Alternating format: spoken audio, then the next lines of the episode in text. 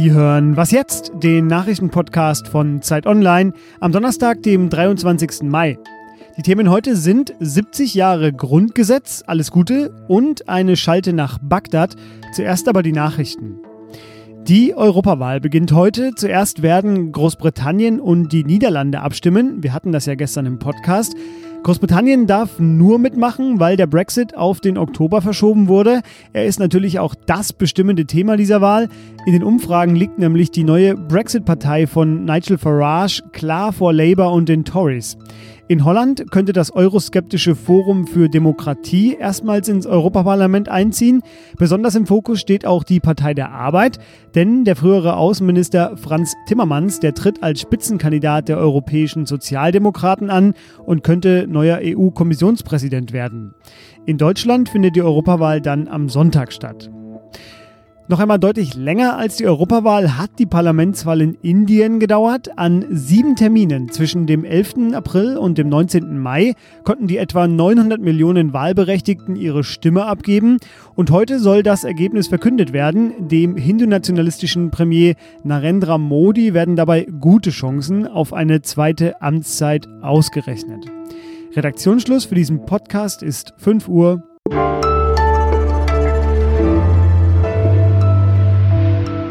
Hallo und herzlich willkommen zu dieser Ausgabe von Was jetzt? Ich bin Fabian Scheler und ich will gratulieren. Erlassen am 23. Mai und in Kraft getreten um Mitternacht des 24. Mai 1949. Sie wissen vielleicht, wovon ich rede. Es geht um das Grundgesetz, das heute 70 Jahre alt wird. Wenn die Deutschen auf etwas stolz sind, dann auf ihre Verfassung. Ich will diesen Feiertag natürlich angemessen begehen und deshalb ganz ganz, ganz weit zurückgehen, nämlich auf den, naja, Zeugungsvorgang, sage ich mal. äh, und Sie haben schon gehört, bei mir ist Michael Schlieben, von dem dazu heute zwei große Texte erscheinen. Hallo Michael. Ja, hi, grüß dich. Ich bin ganz beseelt von deiner Anmoderation und der Geburtstagsstimmung, genau. ja, Michael, du weißt oder wir wissen ja, was drinsteht im Grundgesetz. Du hast dir aber mal angeschaut, äh, welche Passagen damals äh, bei der äh, Entstehung äh, heiß diskutiert wurden, es aber letztlich nicht reingeschafft haben. Das sagt ja auch was aus über die Republik damals. Ähm, unter anderem eine Formulierung des Asylrechts. Worum ging es denn da? Genau, es geht um den heutigen Artikel 16, der ja, wie wir wissen, heißt, politisch Verfolgte genießen Asyl. Das ist ein ziemlich weitreichender Satz, wenn man sich das mal genauso auf der Zunge zergehen lässt.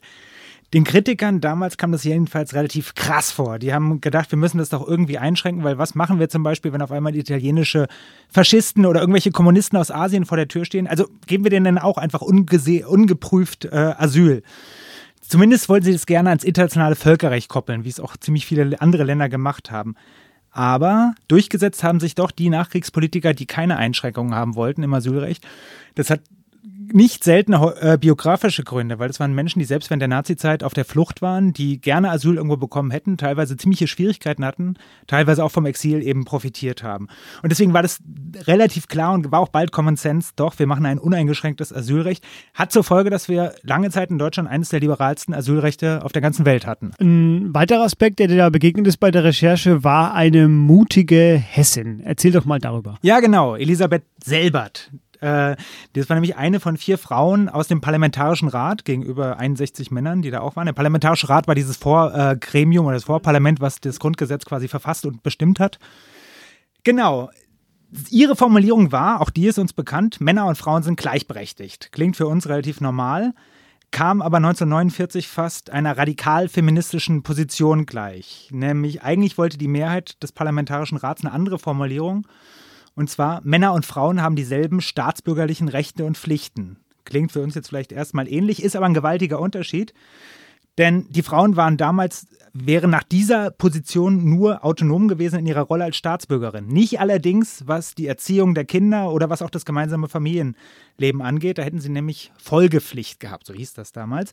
Das heißt, die Frau, der Mann hätte entscheiden dürfen, wo wohnt die Familie, wie werden die Kinder erzogen, was arbeitet die Frau. Und das ist ja schon relativ krass. Warum ist es denn eigentlich überhaupt wichtig zu schauen, was nicht drin steht? Also was, warum hast du das gemacht? Ja, man merkt dann relativ schnell, welche fundamentale Weichen 1949 gestellt worden sind. Oder man lernt auch die Ordnung, in der wir heute leben, die uns selbstverständlich erscheint, besser kennen und auch noch vielleicht sogar noch mal zu hinterfragen. Also man merkt daran, das Land hätte sich total anders entwickeln können.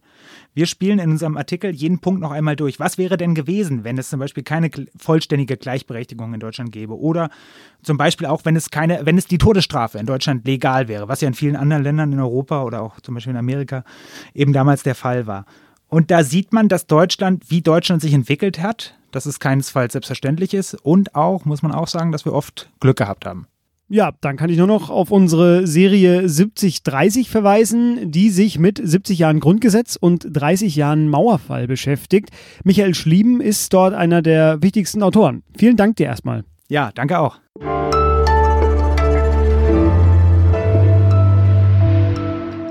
Und sonst so? Sie wollten doch bestimmt schon immer mal wissen, was an der portugiesisch-spanischen Landesgrenze eigentlich politisch so gewählt wird oder im Norden Finnlands oder vielleicht in Ihrem nächsten Urlaubsort. Ja, das ist ab heute gar kein Problem mehr, denn meine Kollegen der Datenvisualisierung hier bei Z Online, die haben vor der Europawahl alle aktuellen Wahlergebnisse der letzten nationalen Wahlen, also nicht der letzten Europawahl, sondern der letzten nationalen Wahlen in allen Regionen Europas ausgewertet und visualisiert. Herausgekommen ist eine, wie ich finde, fantastische Karte. Man kann sich darin wirklich lange verlieren und die finden Sie ab heute im Politikressort von Zeit Online.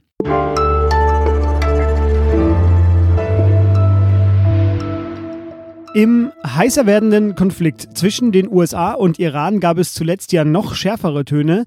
Wenn der Iran kämpfen will, wird das das offizielle Ende des Irans sein.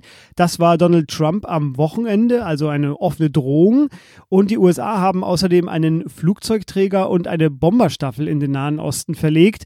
Es ist also eine unübersichtliche Lage und die lässt sich vielleicht am besten erklären, wenn man sie ja extrem personalisiert und das an einem Ort, den man jetzt vielleicht nicht auf den ersten Blick als besonders bedeutend für diesen Konflikt hält, nämlich in der irakischen Hauptstadt Bagdad. Ja, und dort ist meine Kollegin Lea Frese. Sie ist eine Ostkorrespondentin der Zeit und jetzt am Telefon. Hallo Lea. Hallo, morgen. Lea, warum ist denn Bagdad unbedingt von Bedeutung für diesen Konflikt? Ein direkter Krieg der USA im Iran ähm, wäre für keine der beiden Seiten zu gewinnen. Und da kommt der Irak ins Spiel. Ähm, der ist jetzt so ein bisschen ein Frontstaat geworden in diesem größeren Konflikt. Denn im Irak äh, ist der Iran sehr einflussreich und sehr aktiv äh, und unterstützt auch schon seit vielen Jahren ähm, Milizen. Äh, und die USA wollen genau dagegen vorgehen eigentlich. Und es ist, steht zu befürchten, dass die USA entweder die Milizen dort angreifen oder die Milizen äh, den ersten Schlag machen. Du hast ja genau so einen Milizionär besucht, so einen irakischen Milizionär. Ähm, der hat eine sehr wechselseitige Kampfeinsatzgeschichte, sage ich mal. Und das beschreibt ja das Dilemma letztlich ganz gut vom Irak. Äh, erzähl doch mal, wie war das denn? Ja, dieser Milizionär, der kämpft für eine, ähm, eine, eine Miliz oder hat gekämpft ähm, für eine Miliz, die dem Iran sehr nahe steht. Die wurde schon vor ein paar Jahrzehnten gegründet, auch tatsächlich von iranischen Revolutionsgarden und hat so in den, in den letzten Jahrzehnten eine äh, komplizierte Geschichte hinter sich. Jedenfalls ähm, war die zuletzt aktiv im Kampf gegen den IS. Und da ist, glaube ich, der Knackpunkt.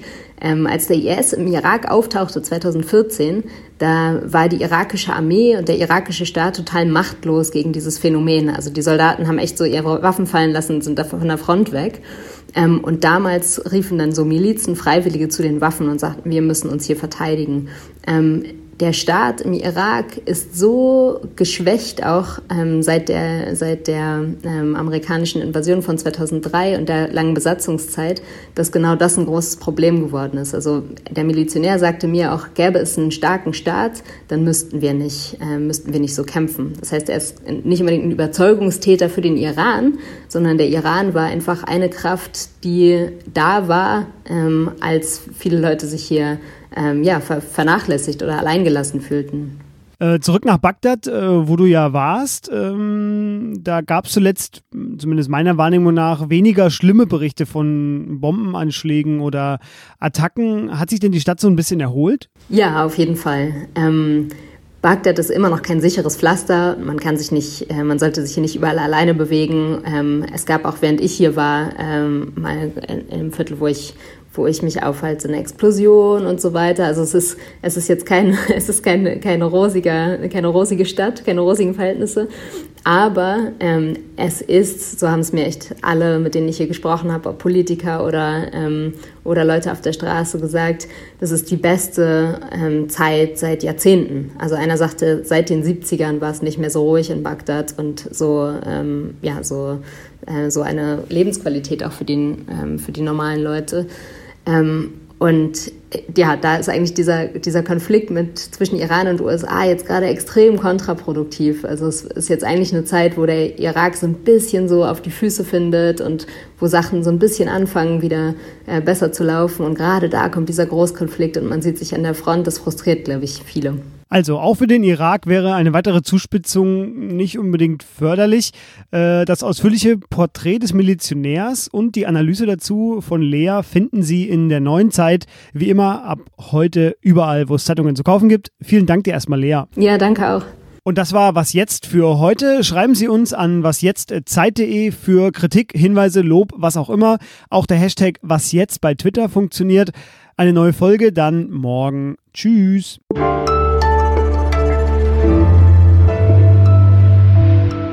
War schon warm, habe ich gehört? ja, allerdings. Es sind so bis 45 Grad und man kann eigentlich nur nachts arbeiten.